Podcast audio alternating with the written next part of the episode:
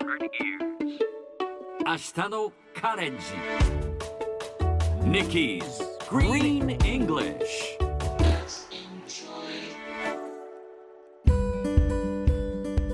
Hi everyone! ここからは地球環境に関する最新のトピックスからすぐに使える英語フレーズを学んでいく Nikki's Green English の時間ですそれでは早速今日のトピックを Check it out! 結果として私たちのアプローチは繊維の生産で排出される二酸化炭素を削減します。これはイギリスの BBC が報じたもの。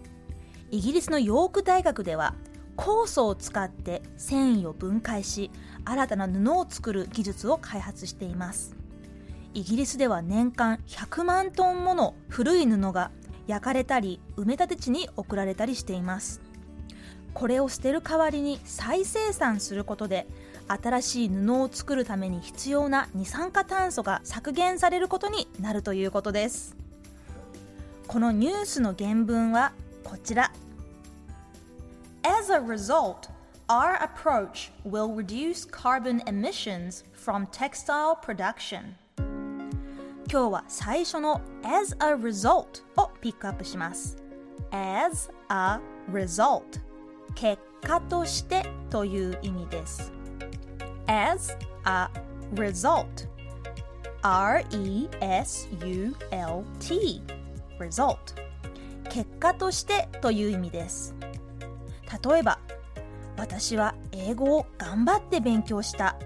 その結果として試験に合格した。I studied English hard. As a result, I passed the exam.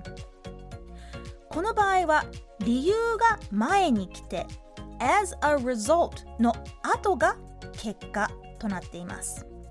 一方 of が後ろについて as a result of だとそこに続くのは原因となります。